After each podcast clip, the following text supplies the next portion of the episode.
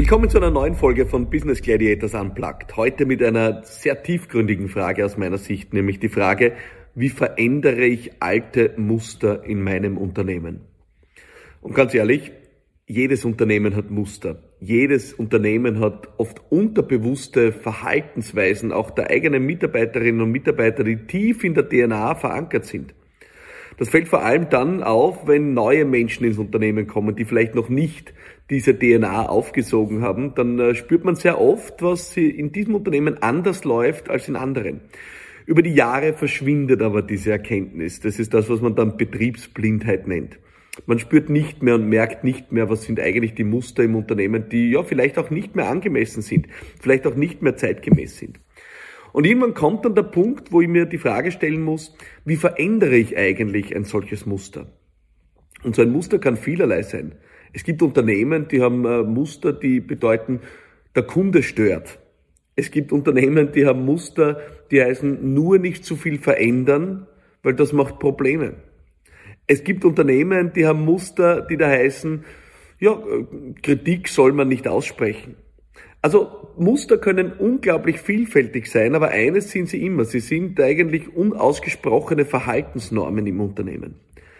Die Kunst ist zunächst einmal solche Muster zu identifizieren. Dazu braucht es vor allem eins und das ist wach, sind wachsame Führungskräfte.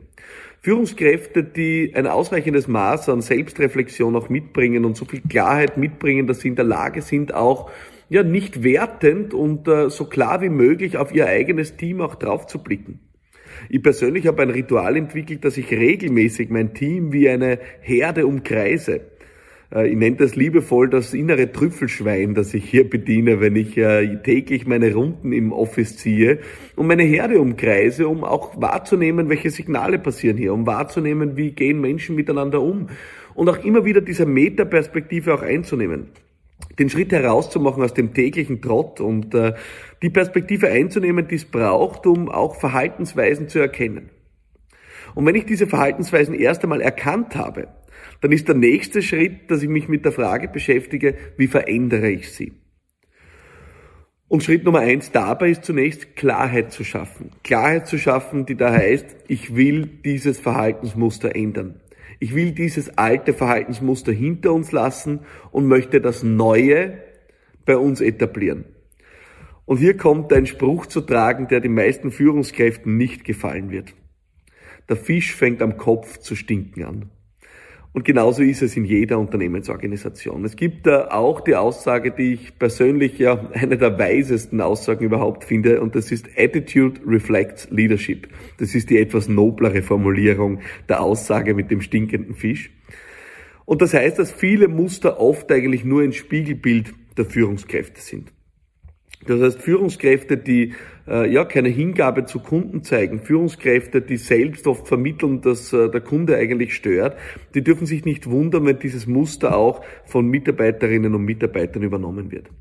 Das heißt, die erste Aufgabe, alte Muster loszuwerden, ist dieses Muster bei mir selbst zu verändern und ein neues Muster bei mir selbst zu verinnerlichen. Das ist der erste Schritt. Und dann gibt es aus meiner Sicht zwei sehr wirksame Möglichkeiten, um äh, ja, neue Muster auch zu verankern. Das eine ist, äh, Rituale zu schaffen. Rituale zu schaffen, die das Üben forcieren, die das Üben und Praktizieren neuer Muster forcieren.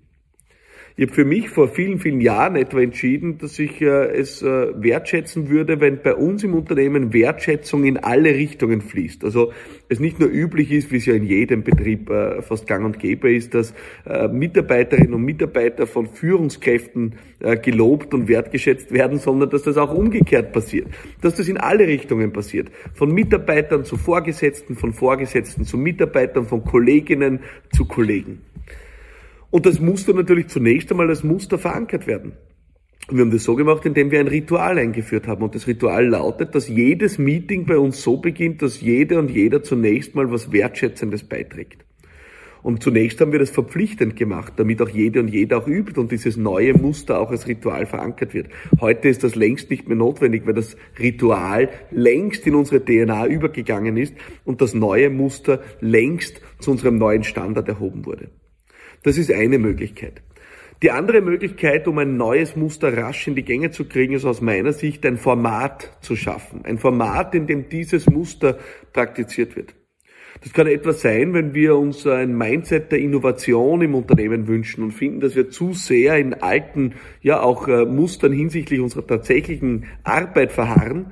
Da kann es gut sein, ein äh, Format zu schaffen, wo äh, nur ein Ziel herrscht und das ist out of the box zu denken, radikale Vorschläge zu liefern, aus den gewohnten Mustern auszubrechen. Ein Format zu schaffen, in dem alles erlaubt ist und in dem wirklich auch gelobt und gefördert und äh, unterstützt wird, wenn jemand out of the box auch denkt, auch wenn das vielleicht im Arbeitsalltag noch nicht stattfindet. Aber ein Format, in dem eine freie Zone geschaffen wird. Und irgendwann wird dieses Format so weit strahlen, dass das auch in die tägliche Arbeit auch übergeht. Also zwei Möglichkeiten, um neue Muster zu verankern, sind Formate einerseits und Rituale andererseits. Dem zugrunde liegt aber immer zunächst die innere Klarheit von Führungskräften, das Erkennen von Mustern und das Ändern bei sich selbst. Von den eigenen Mitarbeiterinnen und Mitarbeitern eine Haltung zu erwarten, die man selbst nicht praktiziert, das aus meiner Sicht zum Scheitern verurteilt.